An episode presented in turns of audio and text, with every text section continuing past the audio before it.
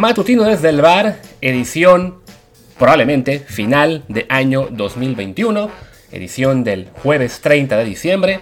También es la primera edición de la semana, porque bueno, tuvimos ya un especial del top 10 de mejores jugadores de fútbol mexicanos del año y tendremos seguramente para arrancar 2022 el top 10 de, de atletas mexicanos. Pero bueno, pues es una semana en la que no hay tampoco mucho de qué hablar, así que no hemos hecho tanto contenido, pero bueno, ya en estos días ha, habido un poquito de actividad en el mercado, así que nos dio para, bueno, me dio para hacer un, aunque sea un episodio más, para despedir este, este año 2021, sobre todo en términos deportivos, con Full Mexicano. Antes de eso, bueno, les recuerdo que soy Luis Herrera y que, como siempre, este matutino y todo lo que hacemos está en Amazon Music, Apple Podcasts, Spotify y demás aplicaciones de podcast. Y que por favor déjenos un review de 5 estrellas en Apple Podcasts para que más y más gente nos encuentre. Además, ocasionalmente, ya no tan seguido como antes, hacemos también el programa largo en vivo en twitch.tv, diagonal Luis RHA y twitch.tv, diagonal Martín del Palacio. Eh, y creo que ya con eso he hecho todos los comerciales, así que vamos a, darle a este, a este episodio. Que de hecho, cuando empecé a pensar en la idea, me sonaba como que ya lo había eh, grabado antes, y es que sí, porque el tema del que quiero hablar pues es básicamente muy parecido a un contenido que lanzamos hace un par de semanas a raíz de la, de la venta de Jesús Angulo de Atlas a Tigres. Y ahora pues nos sale una, una muy parecida con la aparentemente ya confirmada, aunque aún no ha hecho oficial, eh, salida de Eric Lira de los Pumas para reforzar al Cruz Azul. Y pues una salida que evidentemente a, a, Cruz Azul le viene muy bien la llegada de Lira. A Pumas pues como siempre se vende para sanear las cuentas. De algún modo, cada año hace falta más y más dinero y hay que vender todo lo que se pueda. El torneo pasado fue Bigón y también este, Johan y antes eh, Carlos eh, eh, Gutiérrez y no me acuerdo quién más. Este, o sea, vendemos porque no hay de otra, pero sí, este, pues duele cuando es a otro club de la Liga MX y no Europa. Y duele más en particular el caso de Eric porque pues sí había la esperanza de que siguiera los pasos de, de Johan Vázquez y se fuera a Europa, ¿no? Creo que ellos dos han sido los canteranos y sí, Johan Vázquez es canterano de Pumas, aunque no haya debutado en la UNAM como profesional. Eh, pero bueno, era un jugador también Eric Lira que pues pinta para ser un jugador que a futuro sea importante en selección y pues a su edad definitivamente sería fabuloso que se fuera no a Cruz Azul, con todo respeto, sino a la Liga de Holanda, de Bélgica, de Portugal, incluso a probar suerte en una liga un poco más fuerte como la alemana, la española, pero, pues a fin de cuentas, el mercado manda y se lo va a llevar Cruz Azul, que tiene más urgencia por los servicios, que quizá lo conoce mejor y que pondrá una suma de dinero importante, además ayudados con lo que es la, venta del, cabecita que se va al fútbol, no me acuerdo si de Arabia, Emiratos Árabes, Qatar, cualquiera de esas, da lo mismo, ¿no? Y pues ni modo, creo que ya hablé en ese especial de,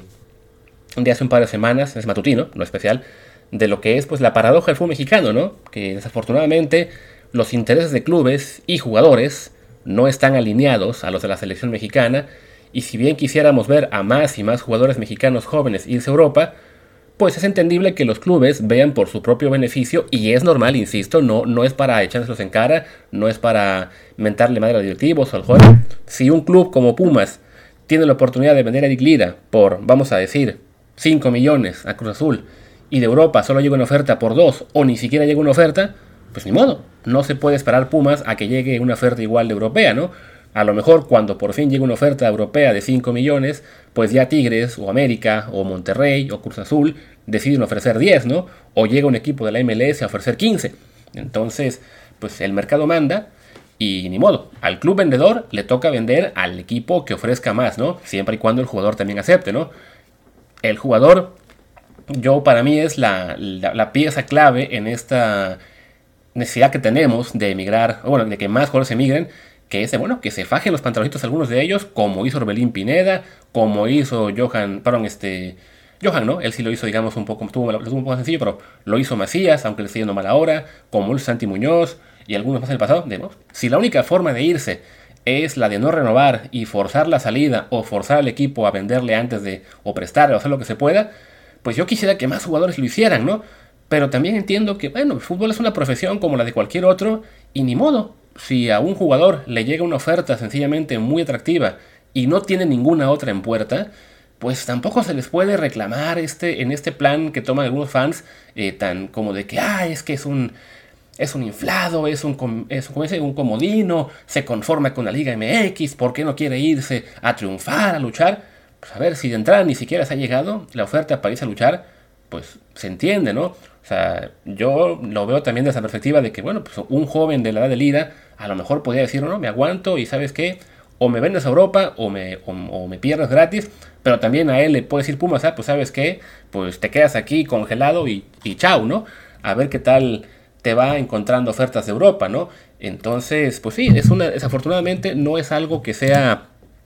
tan sencillo como muchas veces se quiere pensar eh, el que los jugadores digan, pues no renuevo y me voy, ¿no? Además, en el caso de, Eric Lira, estaba yo ahora buscando lo que es su contrato con Pumas, no tengo la fecha de expiración, pero aparentemente eh, renovó apenas en enero pasado, entonces me imagino que aún le quedaban por lo menos dos años y medio o tres de contrato, ¿no? Entonces a un jugador como él le sería mucho más difícil el decir que no.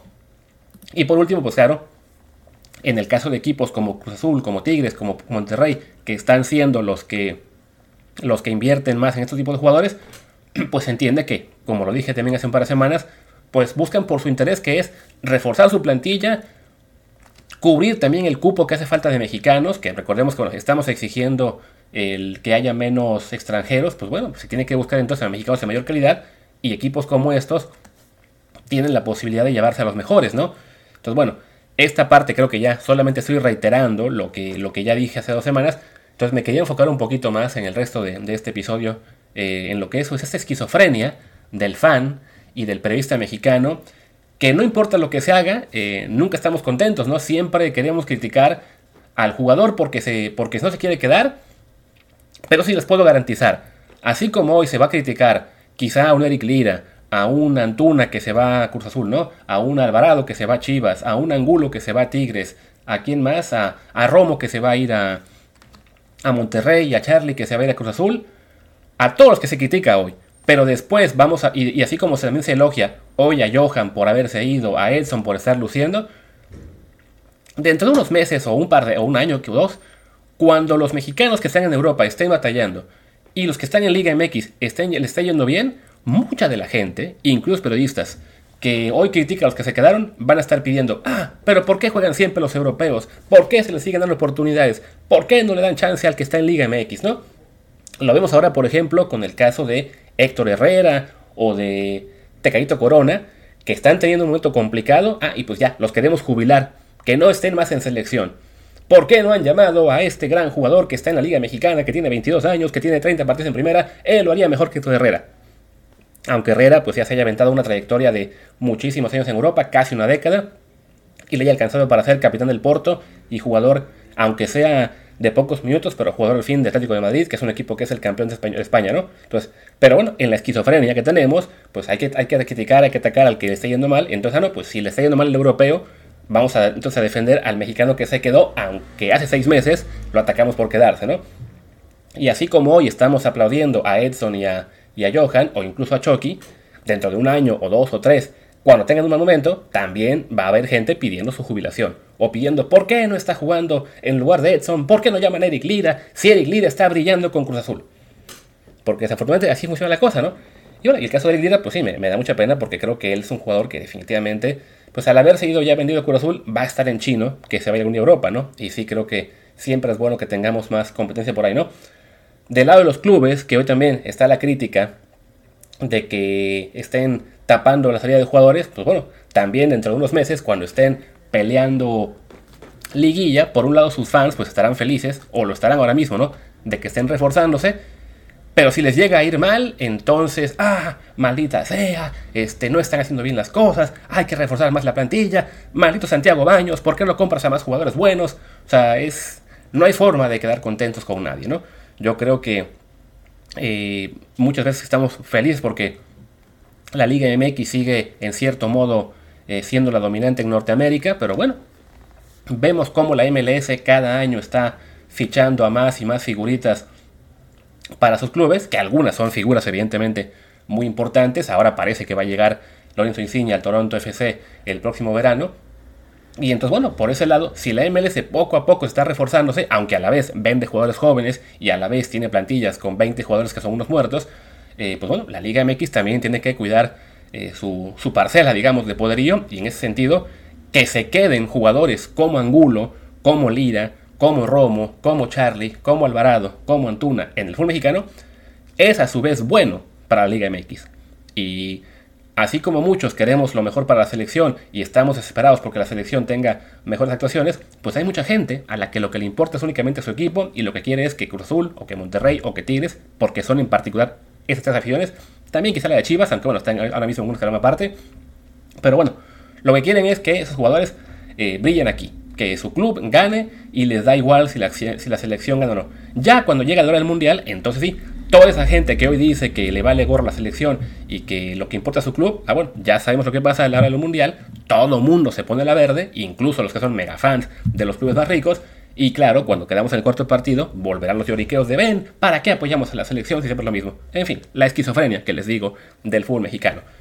Pero bueno, creo que ya no tiene caso que me estire mucho más, porque a fin de cuentas solo estaría repitiendo la misma idea una y otra vez. Así que pues no me queda más que agradecerle a todos ustedes que nos han acompañado en esto, bueno, en este 2021 y en lo que ya son casi dos años de podcast. Eh, ya los últimos meses han sido mejores en términos de, rendimientos, así que eh, económicos me refiero, ya que nos, que nos cambiamos de agencia, perdón. Así que les puedo garantizar que Martín y yo aquí vamos a seguir un buen rato haciendo contenido estos matutinos que hacemos por separado y también más episodios regulares y de vez en cuando también algún matutino en el que estemos los dos. No nos van a dejar de escuchar por un buen rato y pues simplemente les recuerdo eso, ¿no? Que por favor échenos la mano con los reviews, compartiendo el, tweet en el que hacemos el promo del programa para que más gente lo encuentre, porque sí, de poquito a poquito, eh, es, como dice, oyente por oyente que va llegando nuevo, esto va creciendo, empezamos llegando, no sé,